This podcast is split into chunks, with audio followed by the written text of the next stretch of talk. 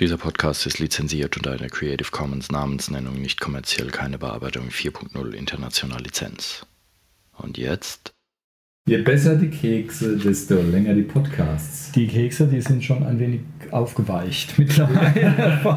Dann wird es Zeit, dass wir sie auch ne? Luftfeuchte oder, oder hast du so beim Backen irgendwie so schon eingespeichelt? Ich, ich habe hab gedacht, für, für die, die Aufnahmen für die etwas feuchter, so. dass die Nebengeräusche nicht so störend ah, sind. Ne? Okay, siehst du? Muss ich doch gleich mal ausprobieren. Ja, genau.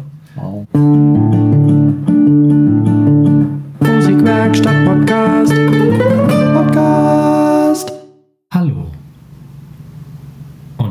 Willkommen zu einer weiteren Ausgabe des Podcasts der Musikwerkstatt aus dem rutschigen Rimbach.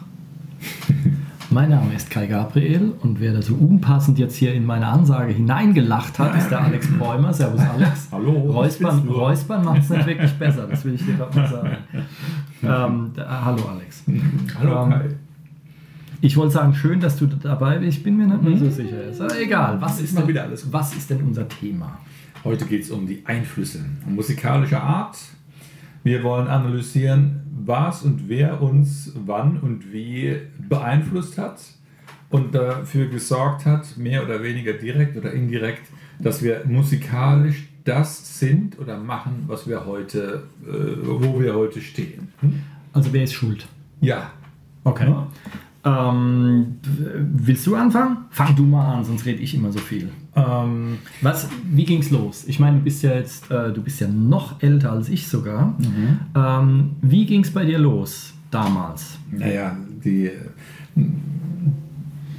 der Dreh- und Angelpunkt der ersten Entscheidung, wann ich äh, ein Instrument lernen wollte und was es war, das ist für mich so der, der Hauptaspekt, äh, Aspekt, wo, es spannend wurde.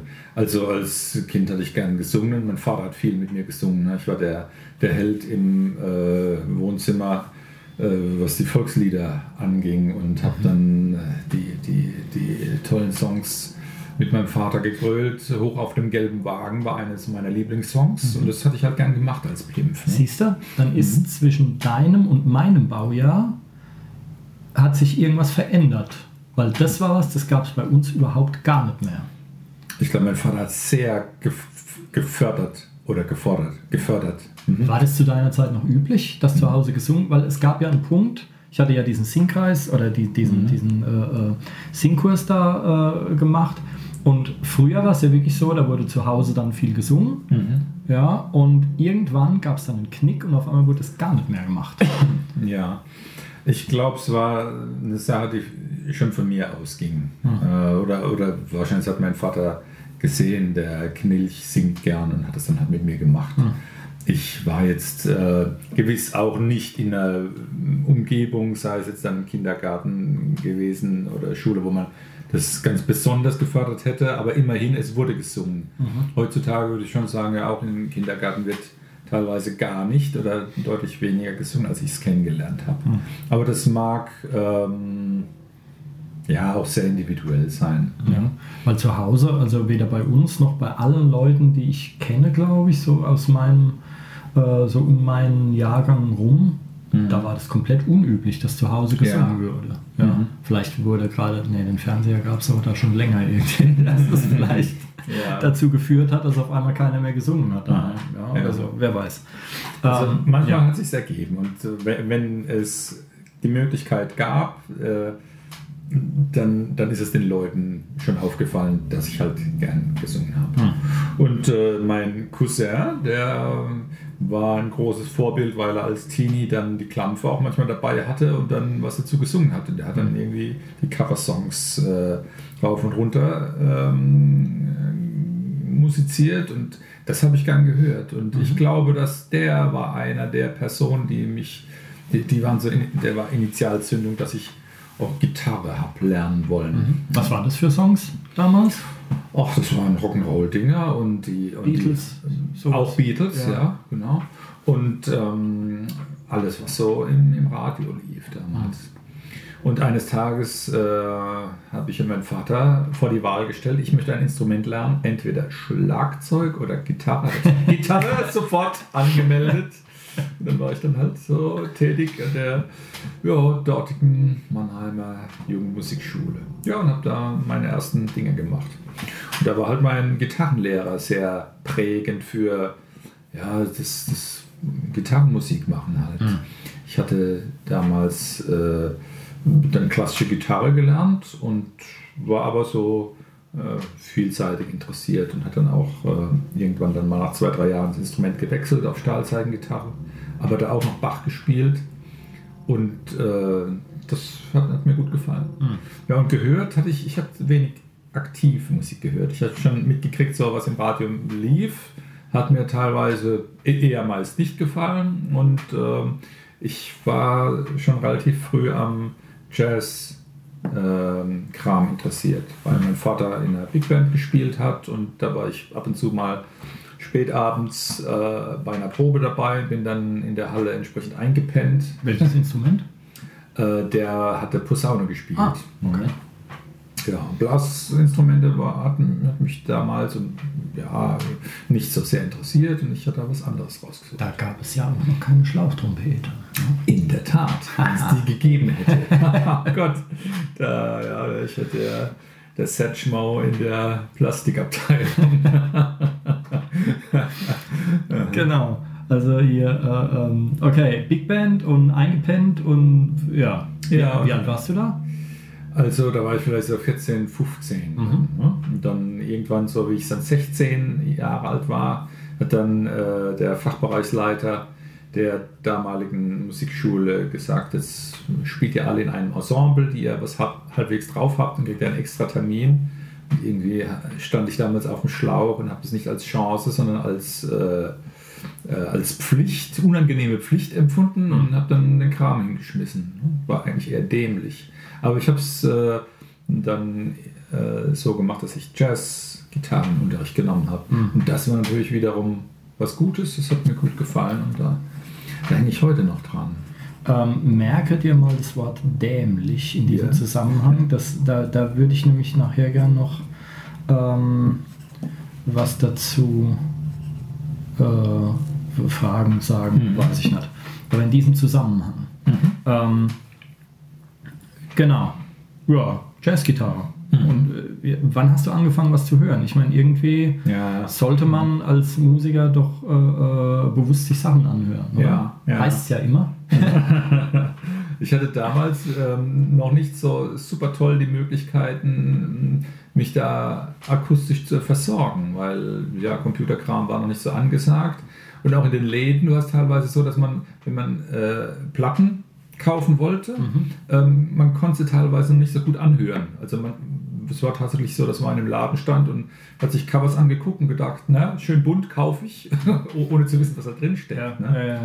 Das ging mir mit CDs am Anfang auch so, ja. Ja, also wie, wie gesagt, die, die Kids um mich herum, die hatten ja schon einen Musikgeschmack und äh, die hatten schon, haben schon aktuelle Pop-Sachen gehört. Es war halt nicht so mein ich Ding. Ich gerade sagen, wenn ne? du da in dem Moment schon so jazzmäßig warst, dann warst du in deinem mhm. Bekanntenkreis wahrscheinlich eher so der, der Sonderling irgendwie. Ja. Was hört denn der für komisches ja. Zeug? Ja. Naja, aber zu meiner Zeit, es gab halt auch wesentlich neue deutsche Welle und sowas. Ne? Das war jetzt halt auch wow. für mich nicht so der Kracher. Ne? Und nicht nur für dich. Ja. Ja, ja. und dann hatte ich halt, ähm, ich bin, also ein Schlüsselerlebnis des Hörens und was dann meine Stilistik zu Beginn ein bisschen geprägt hat, war ähm, ein Sampler von Guitar Player. Da ging es darum, dass man eine, eine Doppel-LP kaufen über Gitarrenmusik, moderne äh, Jazz- und Blues-Sachen. Und das konnte nichts Verkehrtes sein, dachte ich, habe es gekauft und dann war dann der, die erste Sache war dann ein Stück mit Wawa Pedal und Funky Groove und so. Und dann hatte ich gedacht, wow, das ist ja absolut bewusstseinserweiternd für mich. Das war halt so ein bisschen weichgespülte Fusion-Musik und mhm. das fand ich sehr klasse. Und das war der Lee Rittenauer. Ah ja.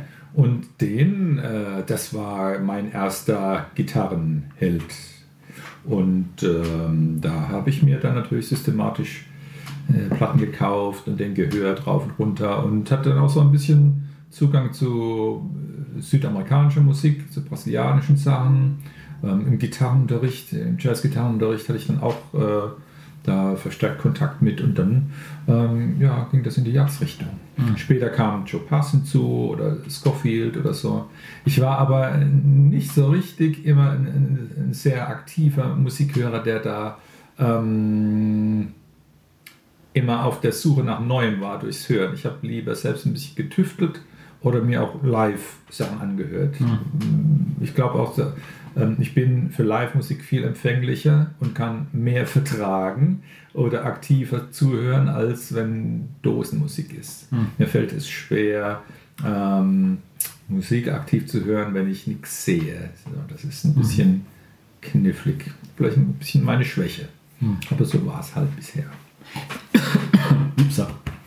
ähm, da fällt mir ein, siehst du, das wäre eine Idee für eine Marktlücke gewesen. Wir kennen ja vielleicht alle, also zumindest die Älteren unter uns, ähm, noch den Walkman, ja. als dann Kassetten hip waren ja, und genau. dann konnte man dann rumtragen und so, mhm. äh, ganz cool. Aber als, als wir jetzt mit Schallplatten angefangen haben, für Schallplatten gab es sowas nicht. Das wäre eine coole Marktlücke gewesen. Dass man das mobil hat. So zum Umhängen.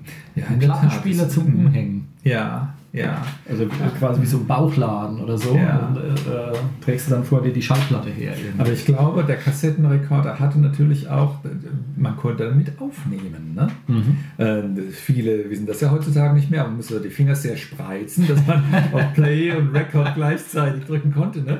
Aber das, das öffnete natürlich Tür und Tor für allerlei Faxen. Ne? Mhm.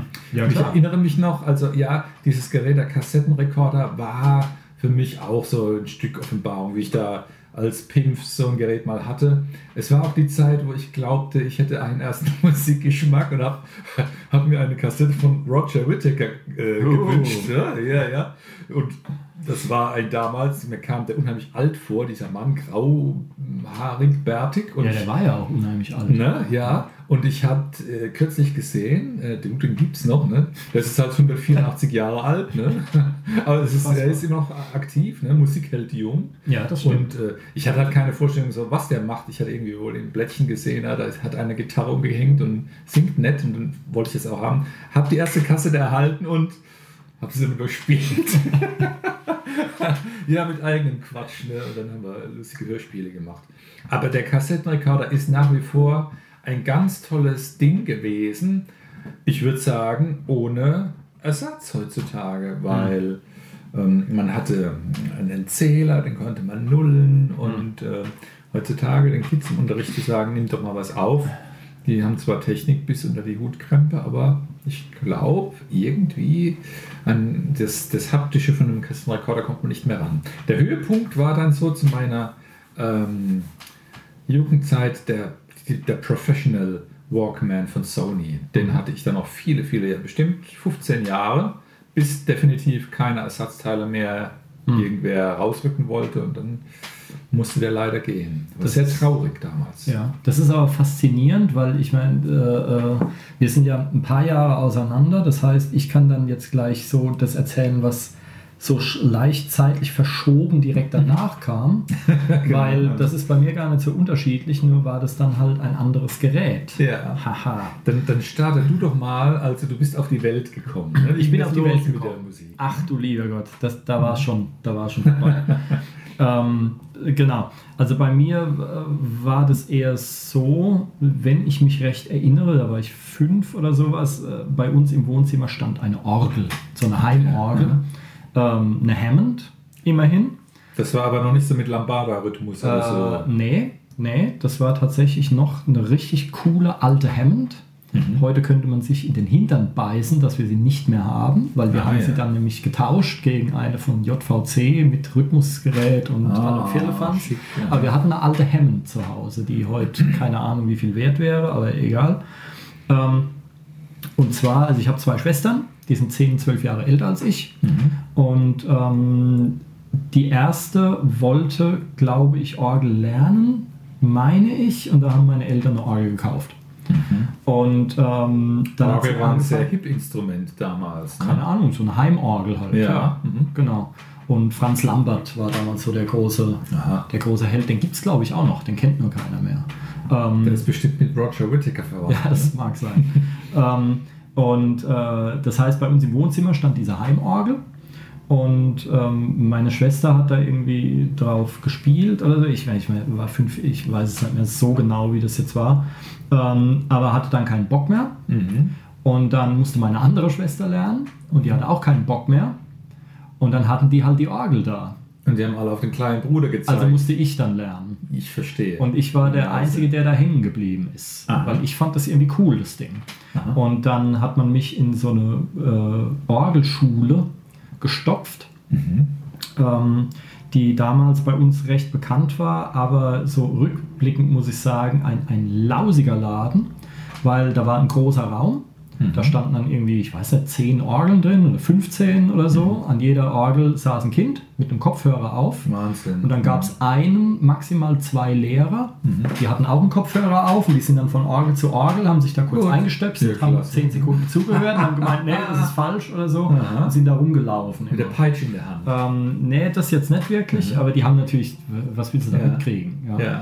Und, ähm, und der, äh, der eine, der da war, ich, ich, weiß, den, ich weiß noch nicht mal mehr den Namen, aber da war einer, der war halt äh, für mich dann auch zuständig unter anderem und der meinte dann, ja, nee, irgendwie, das ist hier nix, es wäre besser, wenn der Bub Privatunterricht kriegt. Ja. Weil der findet das irgendwie cool, der kommt auch voran, die anderen waren da anscheinend halt nur geparkt, dass sie daheim aus dem Weg sind oder wie auch immer, aber äh, fand ich, ich fand das irgendwie abgefahren. Und ähm, da hieß es ja, es wäre besser, wenn der Bub Privatunterricht kriegt. Und da haben meine Eltern halt einen, ich glaube, der war Musikstudent damals oder so, aufgetrieben ähm, bei uns im Ort. Und der hat mich dann unterrichtet. Einmal die Woche eine Stunde. Der kam zu dir nach Hause. Ähm, nee, bei ihm zu Hause war das, weil der, sein Bruder hat Schlagzeug gespielt und er hat Orgel gespielt und auch Keyboards. Damals kam der erst das äh, DX7, Ja. dieses total abgefahrene, mega geile Synthesizer-Dings raus, was Ja. heute noch legendär und unfassbar heute mittlerweile das Sammlerstück ist. Ja. Das hatten die zu Hause, in, die hatten extra so ein großes Haus, die hatten so einen Musikraum, Mhm. wo der ganze Kram da drin war, wo die dann da geprobt haben und so weiter und da kam ich da halt rein und hatte dann alles in allem zehn Jahre Orgelunterricht. Mhm. Ähm, und dann kam es aber dazu, dass mir äh, die Orgel irgendwann, also ich war da auch dann mit, mit Harmonielehrer und so einigermaßen fit. Habe ich ja jetzt wieder alles vergessen, aber damals war ich fit. Und du konntest mir irgendwas hinstellen, ich habe es dann abgespielt und so. Und ähm, die äh, ähm, und dann war es so, ich weiß gar nicht, wie alt ich da war. Also äh, ich hatte Orgelunterricht, bis ich 15 war, aber vorher schon irgendwann äh, kamen dann im Fernsehen die, die, diese Peter Alexander Filme und Max Greger Kram und so irgendwas. Da fand ich auf einmal Saxophon ganz toll und da wollte ich unbedingt Saxophon lernen. Und da hieß es dann erst, ja, nee, du hast noch Orgelunterricht und jetzt auch noch Saxophon, ist ja doof irgendwie. Und ja, dann habe ich halt gequengelt, wie das Kinder so machen. Und dann Gut. bekam ich ein Saxophon und äh, auch einen Privatlehrer dann. Beides gleichzeitig. Ja, ja, beides Ja, gleichzeitig. Also ich hatte dann so überlappend äh, beide Unterrichte. Aha. Und Saxophon fand ich am Anfang total geil und war dann auch da in der Feuerwehr Big Band dann irgendwie so für eine gewisse Zeit und so. Und dann äh, ist aber Folgendes passiert. Wir waren in Urlaub, ein Familienurlaub ähm, und äh, weit, weit weg. Und ich hatte, ja, da hatte ich meinen Walkman schon. Ja, Ah. Den Sony Walkman, das richtig coole, sauteure Teil. Und äh, den hatte ich auch dabei. Ich hatte jede Menge Batterien dabei. Und ich habe alle meine Kassetten vergessen. Die ganzen, was habe ich damals gehört? So drei Fragezeichen und Jan Ja. Tenner und dieses ganze Ja. Zeug. Da war ich irgendwie, weiß ich nicht, 13, 14, sowas in der Drehung. Und ich hatte alle Kassetten vergessen. Ja. Hast Und dann- allein können vor Ort? Äh, nein, aber da war so ein Straßen, also es, äh, wir waren in einem Land, damals noch ein Rechtsstaat, mittlerweile auf dem schnellsten Weg zur Diktatur. Ja, wir, äh, ja, naja. Und ähm, wir waren da äh, in, äh, äh, in so einem Nest und da war halt Straßenmarkt. Und auf diesem Straßenmarkt gab es, naja, Kassetten. original waren sie mit Sicherheit nicht, aber da gab es halt Günstig. Kassetten. Ja. Ja, günstig waren sie, also umgerechnet, ich glaube 20 Pfennig pro Stück oder Ja. so. Und ähm, da habe ich da halt geguckt, da gab es weder drei Fragezeichen, noch Jan Tenner, noch sonst irgendwas. Und ähm, aber es gab eine Kassette von Iron Maiden. Ja. Und ich fand das Cover so genial. Das war äh, die Live After Death, hieß die. Das war damals das Album von der Live-Tour 84, 85, so um den Dreh rum. Und ähm, die hatten die da und die fand ich cool. Meine Mutter war ganz erschrocken, weil da so ein schlimmes Bild vorne drauf war. Und ich habe es aber mitgenommen, habe gemeint, naja, komm, Ja. 20 Pfennig irgendwie. und habe die reingelegt und habe sie nicht mehr rausgenommen. Ich fand das vom ersten Augenblick an, wo die E-Gitarren losgingen, fand ich das so geil. Ich wollte nichts mehr anderes hören. Ich bin am nächsten Tag wieder zu diesem Straßenmarkt, habe alle Iron Maiden Kassetten gekauft, die hatten. Das waren eine ganze Menge. Die waren natürlich lausig bespielt, haben dann die Stücke mittendrin aufgehört, wenn die Ja. Seite zu Ende war. Und Der also Kopierer mitgesungen. Ja, genau. Ähm, und äh, dann war, kam ich nach Hause nach zwei, drei Wochen Urlaub und war ein unglaublicher Iron Maiden-Fan. Ich habe dann auch so diverse Kumpels von mir angesteckt damals und, ähm, und kam dann dadurch, äh, wir haben das dann so ausgetauscht und wir waren dann wirklich die, die Metaler, also mit den Heavy Metal T-Shirts und so, Iron Maiden T-Shirts sind wir da rumgelaufen, haben uns für die, für die harten Kerle gehalten. Ähm, und, äh, und immer nur mit Walkman auf die Straße gegangen und so weiter. Und dadurch kam ich dann halt auf andere Bands dieser Art, ähm, sprich Judas Priest, ähm, Halloween, das waren damals die Deutschen, äh, die den, den Melodic Speed Metal erfunden haben. Und ähm, dann noch Blind Guardian und äh, wie sie alle hießen, Heaven's Gate gab es damals noch und ähm, Black Sabbath natürlich. Ähm, sowas halt. Ja. Und ähm, das habe ich damals gehört und fand es total geil und dann wollte ich natürlich E-Gitarre lernen. Liegt dir auf der Hand. Genau. Und dann hieß es ja, hey, du hast jetzt gerade Orgel fertig und hast jetzt Saxophon gespielt ähm, oder Saxophonunterricht. Und da habe ich gemeint, ja, nee, ich will jetzt E-Gitarre lernen, weil ich habe jetzt zwei Instrumente von A bis Z gelernt. Ja, jetzt, Jetzt will ich endlich mal das machen, was ich geil finde. ich ich habe halt vorher dann auch so Volksmucke und diesen ganzen Kram da spielen müssen, Ja. was halt in diesen Lehrbüchern drin ist. Ja. Und Was dir das aber auch damals. Spaß gemacht hat, ne? Zuerst, später dann halt nicht mehr. Ja. ja ähm, zuerst schon, aber je älter man dann wurde, ich meine, da gab es dann im Radio dann auch Queen und so, oder zu meiner Zeit dann halt Elmis, Elmis Popshow oder wie das hieß, auf, auf SWR 3, glaube ich, mit Elmar Hörig oder, oder was. Und da lief dann halt auch so, ähm, äh, wie heißen sie, die Schweden, ähm, Roxette und so ein Kram. Roxette und, und Foreigner und ähm, Fine Young Cannibals und dieser ganze Krempel da.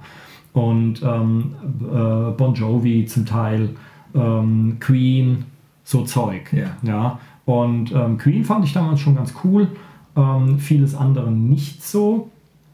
Aber ich wollte dann halt eher Musik machen, die dem näher kommt, was ich auch höre. Ja, und äh, da kam halt nirgends Saxophon vor und Orgel auch nicht. Ja. Ja, also wollte ich dann E-Gitarre spielen. Und ich habe dann auch gemeint, ja, ich will das nicht von der Pike auflernen, sondern ich will nur Heavy Metal lernen. Der Rest interessiert mich alles nicht. Also gab es auch dann wieder einen Privatlehrer. Da hat dann Saxophon- und Gitarrenunterricht überlappt. Da gab es dann einen Privatlehrer und hier in Rimbach. Und ähm, der, also erst Gruppen, also zu zweit Gruppenunterricht, ähm, was völlig äh, blödsinnig war, weil der andere war kompletter Anfänger.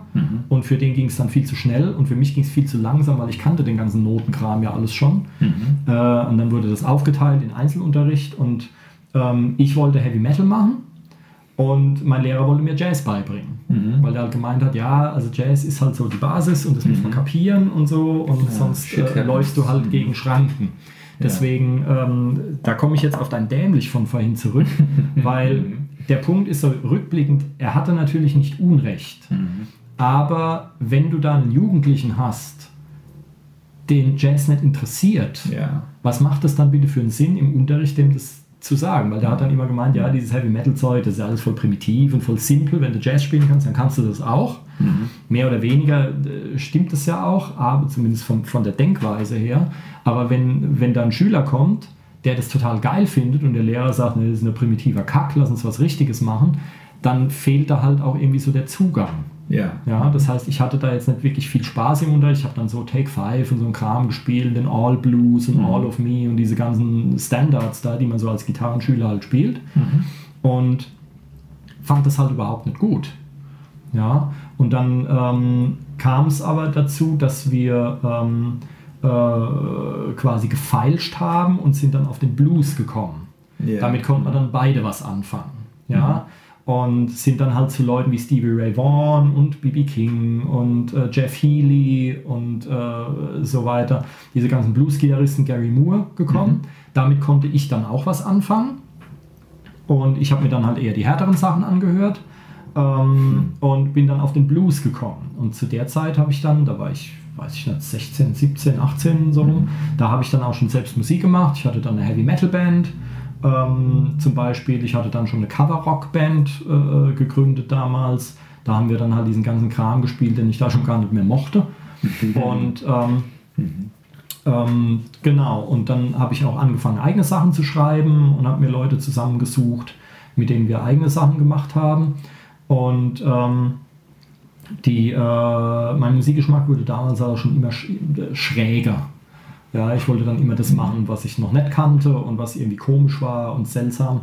Und da ist äh, quasi als, als ja, so eine Art Offenbarung, hatte ich damals mit einem Gitarristen zu tun, der hat ganz anders Musik gehört als ich. Also ich war damals total bandorientiert mhm. ja, und äh, habe überhaupt nicht über den Horizont rausgeguckt, sondern habe mir nur Bands angehört. Was für dich angesagt war. Äh, genau, mhm. genau. Und ähm, er hat ganz anders gehört.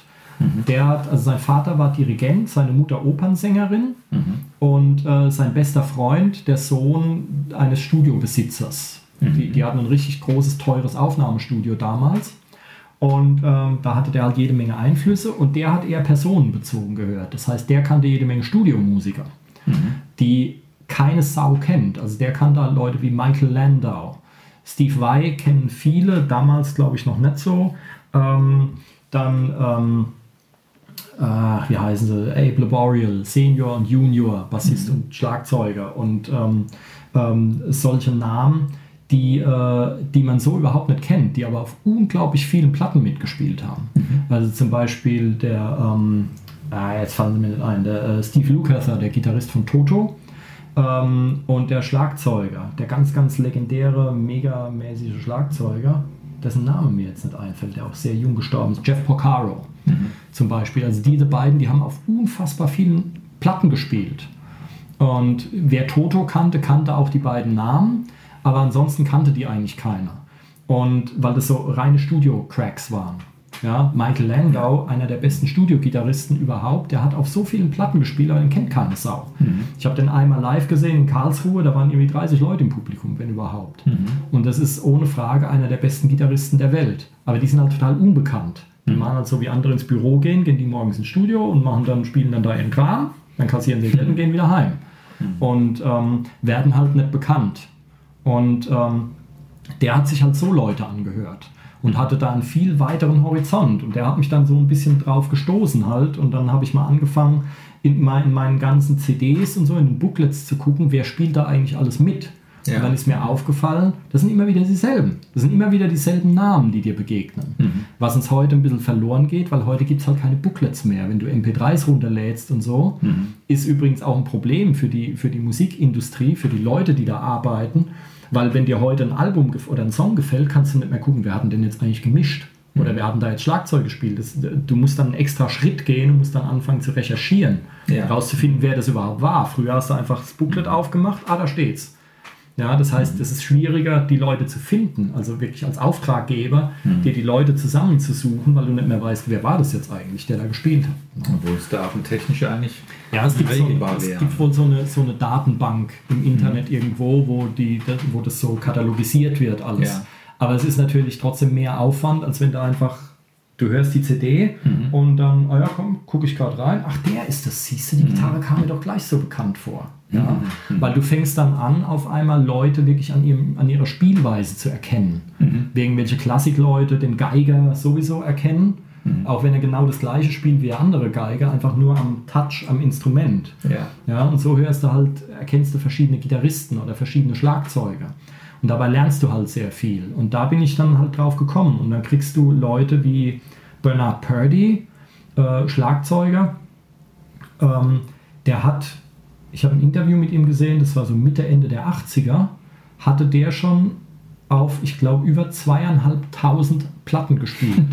Das muss man sich mal vorstellen.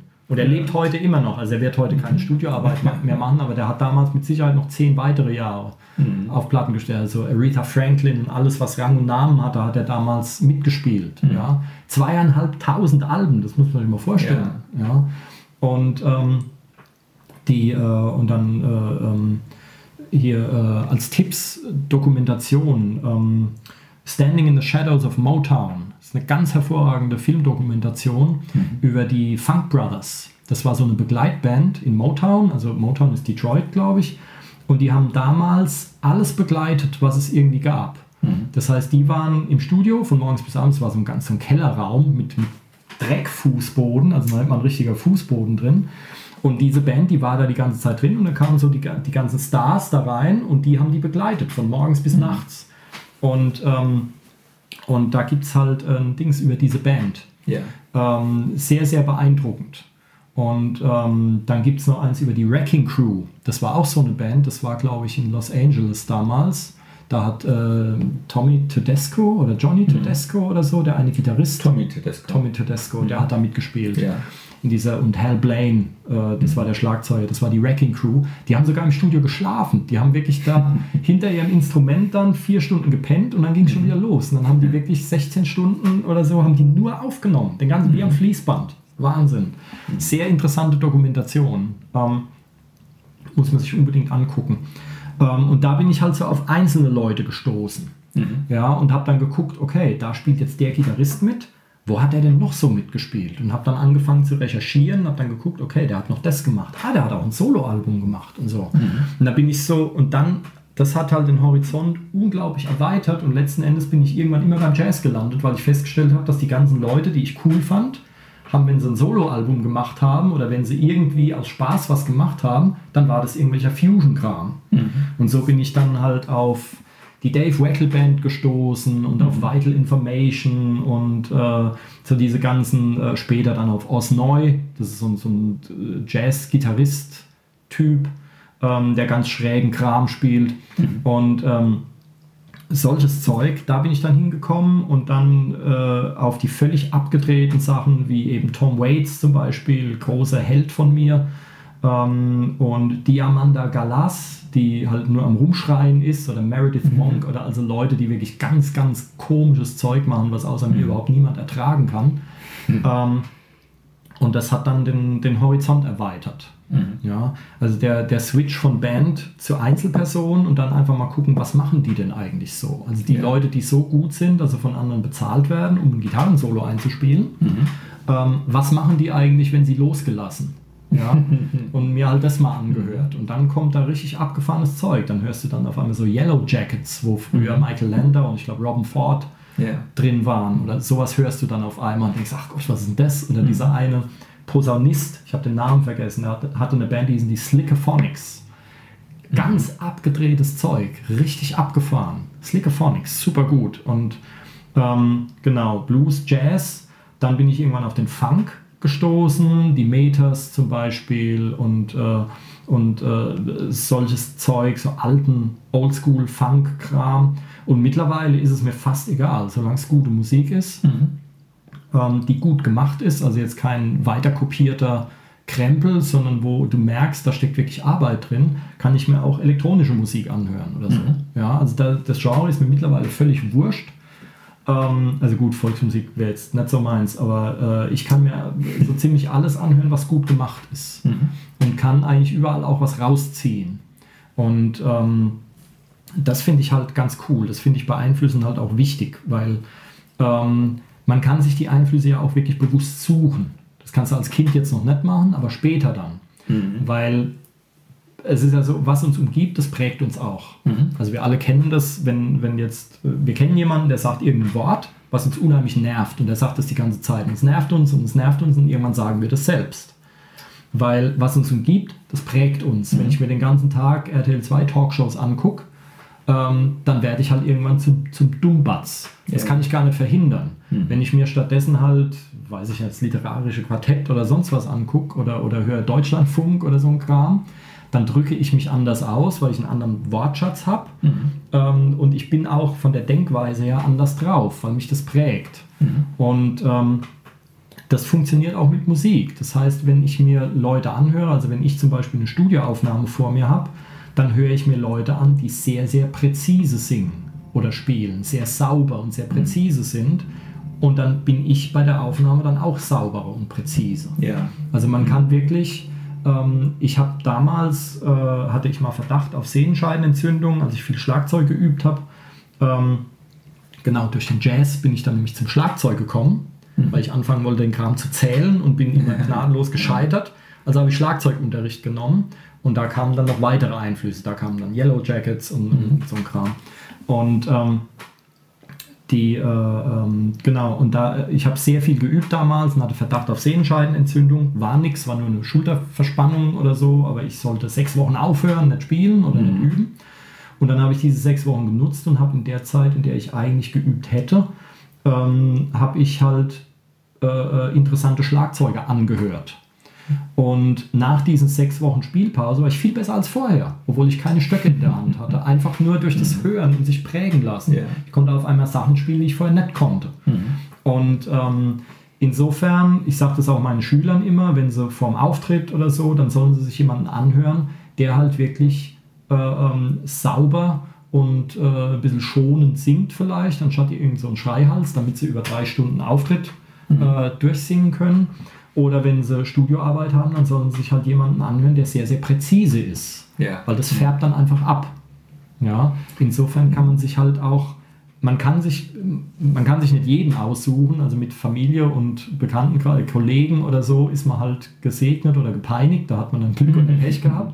Aber an musikalischen Einflüssen kann man sich halt ganz bewusst suchen, wer einen prägen darf. Mhm. Ja, und ja, wenn ich mir halt Neue Deutsche Welle anhöre, Wobei es da auch Leute gibt, die das total geil fanden, weil das war halt so der, der Ein Einzug des Synthesizers und so. Und da gab es halt ein komplett neues Genre, was vorher gar nicht möglich war. Ja, ja ich, ich, ich, ähm, ich stehe jetzt auch nicht auf die Musik, aber man, man, man muss wirklich sagen, es war ein, ein ganz besonders spezifisches neues Soundbild. Mhm. Es war eine deutsche Musik und ähm, ob man es gut findet oder nicht, es war was Besonderes. Mhm. Es war eine Epoche und eine Ära, die hat ein äh, auditives Gesicht, das kann man erkennen und man kann es zuordnen. Das schon was Tolles. Ne? Da gab es auch ja. Songs, die gar nicht so, also der, den vielleicht alle am schlimmsten finden, nämlich Da, Da, Da mhm. von Trio damals. Ja. Das ist eigentlich gar kein schlechter Song. Absolut. Wenn man sich den ja. Text mal anhört mhm. und wenn man das auch so ein bisschen als Kritik auffasst, sodass die Leute nicht mehr zuhören und das alles so oberflächlich wird. John Cage wäre begeistert. Coole gewesen. Nummer. Oder war begeistert damals bestimmt. Ähm, ja, ja. Das ist, mhm. äh, also da gibt es schon cooles Zeug. Es hat mich halt nicht so gepackt. Ja.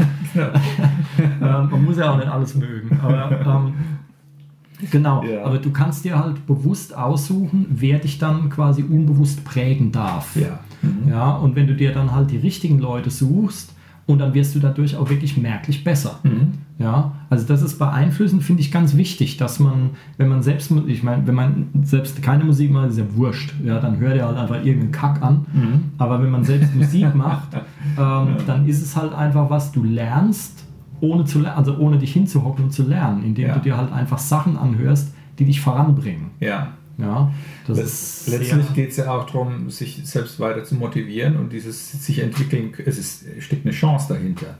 Mit allem, was ich mir äh, füttere, was ich anhöre, ähm, werde ich mich weiterentwickeln. Und ich verstehe zum Beispiel nicht die Haltung vieler Musikpolizisten, die so auf ihrem Genre äh, herumreiten und sagen, es gibt nur diese, äh, äh die, die Jazzpolizei, es muss alles Jazz sein, oder die mhm. Bluegrass-Polizei, nur der Original Bluegrass ist zugelassen und, und das gibt es ja für jedes Genre. Mhm. Das ist ja, die tun mir so, so sehr leid, weil sie sich eine große Chance nehmen. Und ich glaube, wenn das einer an sich ein bisschen entdeckt, ähm, dass man sehr verhaftet ist in Dingen, die man wo man sich sehr, sehr wohl fühlt und es äh, so sich in, in, in Käfig äh, befindet, mal auszubrechen oder mal nach links und rechts zu gucken, mal was Verrücktes zu hören und zu sehen, ist nicht verkehrt. Mhm.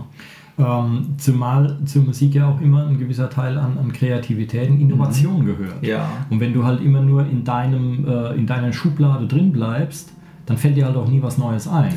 Ja, das hat auch viel mit Angst zu tun. Die, ja. die Leute haben da irgendwie eine komische Blockade und ähm, ist eigentlich unnötig, ja. Mhm. Weil ich, ich merke es an meinem Gitarrespielen zum Beispiel, mhm. weil ich nämlich damals nie den, den Jazz-Kram gemacht habe, mhm. den mir mein Lehrer aufdrücken wollte. Ähm, mehr als Power Chords und so ein paar Lagerfeuerakkorde und die eine oder andere Pentatonik kann ich heute auch nicht. Mhm. Und ähm, der Punkt ist dann, dann wird das unglaublich öde und langweilig, was man selber spielt, weil mir fällt halt auch nichts Neues ein jetzt. Ja. Ja, das ist beim Schlagzeug anders, beim Gesang anders. Das ist auch bei, bei Orgel- oder Keyboard-Kram oder sowas anders, wenn ich am Rechner was komponiere. Aber Gitarre spielen, mich nervt es selbst, Mhm. dass ich da nie äh, über meinen Horizont rausgeguckt habe. Aber Da bin, ich jetzt erst, da bin ich erst super- jetzt dran halt. Ne, Gut, aber das ist ja dann auch ein super Entwicklungsprozess. Und das heißt ja eigentlich, für, oder so würde ich es auch sehen, wer ähm, Rock'n'Roller ist und will ein Solo machen und ist mit Pentatonik gut bedient und findet es klasse und langweilt sich nicht über das eigene Gedudel, Ja, der das hat- soll dabei bleiben. Der hat vor allem ein. Schwein gehabt. ähm, genau. Wahrscheinlich wird sich halt irgendwann mal so entwickeln, dass man, klar, das, einem das eigene äh, Gewiederholen und Wiedergekäue mal ankotzt und Mhm. dann anödet. Weil das ist, nur wenn man was anderes hört, heißt es ja nicht, dass man sich komplett umkrempelt, sondern ähm, äh, Billy Ward hat es so gesagt, es gibt halt so ein paar Musikstile, die muss man einfach drauf haben, weil die immer wieder gefordert werden. Ja, jetzt er, er ist Schlagzeuger, also als Schlagzeuger, ich muss so ein Standard Rock und Pop Groove und Funk Groove und sowas, das muss ich alles drauf haben. Ja. Ja, ähm, aber wenn man sich mit extremen Stilen ein bisschen auskennt, dann wäre das so wie die Gewürze beim Kochen. Ja. Dann kann ich halt auch mal was einfügen, dann kann ich halt auch mal reagieren, wenn der Moment es erfordert, weil wir alle wissen, ich habe es in irgendeiner Episode schon, ah, ich habe es wahrscheinlich in jeder Episode gesagt, aber es geht in der Musik immer, immer, immer, immer, Klammer auf, Ausrufezeichen, Klammer zu, um den Moment. Es geht immer um den Moment. Und es geht darum, was das Stück in diesem Moment braucht. Und das muss ich als Musiker beisteuern. Und wenn das Stück eben in diesem Moment irgendwas Latin-mäßiges braucht und ich habe mir aber Latin nie angehört, weil ich dachte, "Ah", ja, dann bin ich in dem Augenblick halt ein schlechterer Musiker. Also ich, äh, ähm, man sollte immer über den Horizont rausgucken und sich auch ein bisschen umtun und das auch mal üben damit man auf den Moment reagieren kann. Und es ist natürlich auch so, je mehr, ich vergleiche das immer mit, mit einem Sportler, der irgendwelchen Ballvierlefanz machen kann oder so, äh, ich habe natürlich auch ein ganz anderes Gefühl an meinem Instrument. Weil als Latin-Schlagzeuger spiele ich Latin Jazz, spiele ich was, spiele ich ganz anders als als Heavy Metal Mann. Ja, und wenn ich in beides mal ein bisschen reingeschnuppert habe, dann habe ich einfach einen weiteren Aspekt an meinem Instrument kennengelernt. Ja. Ja, und dann kann ich eben, äh, weil der, der eine Gitarrist macht, spielt halt alles mit Fingern, aber vielleicht gibt es irgendwo einen Moment, wo ein Plektrum besser geeignet wäre. Und dann ist es halt doof, wenn er so ein Ding immer verteufelt hat und noch nie in der Hand gehabt hat. Ja, ja. Ja, also man sollte schon immer mal über den Zaun rausgucken, einfach ähm, weil es wahnsinnig spannend ist, wenn man selbst äh, einen, einen größeren Horizont hat. Halt. Ähm, genau. Jetzt wurden wir dann doch sehr philosophisch zum Ende. Naja, wertet die Folge ungemein auf. Genau, aber jetzt hier Ausblick. Was, äh, äh, was fehlt dir noch? Was willst du noch äh, an Einflüssen? Gibt es irgendwen, in den du noch nie so richtig eingetaucht bist? Oder denkst du, hey, da, das würde ich mal können, so wie der das macht oder so in Zukunft? Oder sagst du, nee, ich kann jetzt das, was ich kann, das langt. Und irgendwann falle ich genau da an den Genau. Punkt tot um. Ne, gerade wenn es darum geht, neue Ideen zu sammeln, ähm, reizt mich so in letzter Zeit sehr in anderen Genres ein bisschen hausieren zu gehen. Ich bin kein Mensch, der Reggae-Music hört, so aktiv, aber ich baue sowas auch mal gern, oder ich nehme mir gerne mal vor, in, einer, äh, in einem Arrangement oder einer Komposition so ein Element aufzunehmen. Und dann setze ich es mir halt persönlich als Hausaufgabe zu erkunden, was, äh, was macht Reggae-Music eigentlich aus, wie geht denn sowas? Ähm, oder ähm, äh, äh, Rockmusik, das ist auch steht bei mir höher im Kurs als, als früher. Ähm, Gerade das, wa- was ich noch nicht so kennengelernt habe. Und ähm, ich äh, höre mir gern auch Schrilles an und auch äh, vielleicht auch neue Musik oder, oder ähm, Free Jazz auch mal live gucken. Und ähm, ich bin äh, ja ich glaube schon mit offenen Augen und Ohren durch die, durch die Musikwelt zu gehen. Das, das tut auch gut. Und ähm, ich habe auch keine Angst, dann mal was doof zu finden, was ich früher äh, gut gefunden habe. Also ein Lee Rittenauer ist immer noch ein super Musiker. er haut mich heute nicht mehr so vom Stuhl wie damals. Und das ist ja auch gut so. Das, man hat sich weiterentwickelt und man hat andere äh, Bedürfnisse und Gewohnheiten. Mhm. Und bei dir so hast du noch irgendwelche ähm, Hörziele oder, oder glaubst du, was äh, wel, welcher Musikguru noch ein hervorragender Lehrer für dich wäre? Es, äh, ja, es, ja, es, gibt natürlich viele, an die man äh, so nie wirklich drankommen wird. Aber der, ähm, der, ähm, ja, ich verliere meinen Faden. Moment. Ähm, die, ja, also einerseits würde ich sagen, es ist halt schade mit, mit Live-Musik hierzulande, es ist schwer, guten Kram zu finden. Mhm. Ähm, also es ist schon mal schwer, einen vernünftigen, guten Live-Musik-Club zu finden mhm. ähm, in der Nähe und äh, die wirklich guten Leute, die kommen kaum her und es ist noch weniger geworden. Also so vor, weiß ich nicht, vor zehn Jahren oder so war zum Beispiel die vorhin genannte Dave Wackel Band, die war jedes Jahr mhm. hier in Aschaffenburg und auf der Musikmesse und so. Mhm. Und die waren jetzt schon ewig nicht mehr da. Und ähm, obwohl, das, obwohl die zu den, zu der, zur absoluten Weltspitze gehören, die Jungs, ähm, ist das bei denen wirklich ein Kostenfaktor, dass die halt keine Europatour mehr machen. Mhm. Die haben damals schon ihren Gitarristen, Peter Meyer, ganz hervorragender Gitarrist, der hat sehr, viel, äh, sehr viele Soloplatten gemacht, unbedingt anhören, spektakulär, mit AY Meyer. Mhm. Ähm, und ähm, der, die haben den damals schon wegrationalisiert, sind dann ohne Gitarrist gekommen, weil äh, der fünfte Mann war einfach zu teuer. Mhm. Ja, da, da, da, hast du die weltbesten Musiker mhm. und äh, die kommen nicht mehr her, weil, weil es sich nicht mehr rechnet. Ja? Mhm. Das ist halt sowas, finde ich halt sehr, sehr schade. Also mit Live-Musik, da sind die Amis deutlich besser dran. Ähm, da siehst, kannst du in, in Städten wie New York oder LA oder so, kannst du halt geile Musik an jeder Straßenecke sehen und hier findest du es halt äh, selten oder schwierig. Ja. ja. Mhm. Ähm, ansonsten, es gibt ein paar Leute, äh, die mich faszinieren. Ähm, das ist einmal Chris Cornell, der ja vor kurzem leider verstorben ist. Ähm, weil es einfach ein wahnsinnig guter Sänger war, mhm. ähm, der irgendeine Technik hatte, von der keiner weiß, was es eigentlich war. Ich probiere da immer mal wirklich dran rum, aber ich krieg's nicht hin. Ich werde es auch nie hinkriegen, aber es schadet ja nichts, sich auch mal was die Zähne auszubeißen. Ähm, dann äh, Tom Waits. Mhm. Ich weiß nicht, ob der jetzt aktiv noch so viel macht. Er lebt auf jeden Fall noch. Und laut Wikipedia ist er auch noch aktiv, aber der hat ja auch schon sehr, sehr viel gemacht. Das heißt, da schadet es eigentlich nie. Ähm, und ansonsten sehr viel Kram, den ich kaum benennen kann. Also äh, Yellow Jackets haben noch viel Zeug gemacht, was ich mir, wo ich mich noch reinhören will. Mhm. Ähm, aber auch viele Leute, wo mir jetzt die Namen gar nicht einfallen, die man halt nur im, im Internet findet. Ja. Weil es ist ja nicht, heute gibt es halt viel weniger Plattenverträge und sowas, äh, aber es gibt ja nicht weniger Musik. Im Gegenteil, es gibt ja viel, viel mehr Musik als früher, weil mittlerweile mhm. halt jeder äh, Musik selber machen kann, mhm. kann die selbst aufnehmen, produzieren, kann sie ins Netz stellen. Das heißt, es gibt viel mehr, viel kreativere, viel abgefahrene, äh, abgefahrenere Musik aber man findet sie halt nicht. Ist halt schwierig, wenn du die Leute nicht kennst. Ich habe einmal jemanden entdeckt, der hat Musik mit dem Gameboy gemacht. Mhm. Der alte Gameboy mit dem gelben Display, unbeleuchtet, dieses, dieses alte Riesending. Mhm. Damit macht er Musik, da fällt dir nichts mehr ein. Das ist total abgefahren. Das sind zwar nur diese Piep-Sounds, aber mhm. das ist so geniales Zeug. Ja, und ähm, dann äh, ähm, was wollte ich noch sagen? Genau, also so Unbekanntes. Dann, dann habe ich ein, ein, italienisches Duo gefunden, die spielen beide in irgendwelchen ganz extremen Metal-Bands. Der eine Saxophon und der andere Schlagzeug. Mhm. Saxophon in der Metal-Band ist eh schon sehr seltsam. Und die sind zu zweit unterwegs, nennen sich Mombu. genau. Und machen äh, völlig schräges Zeug. Also wenn ich mir das im Auto anhöre, dann will jeder sofort rausspringen. ja, die Leute wollen aus dem Fenster springen. Das, ist, das ist kein Witz, ja. ja. wo ich mir dann denke, hey, ihr seid auch Musiker.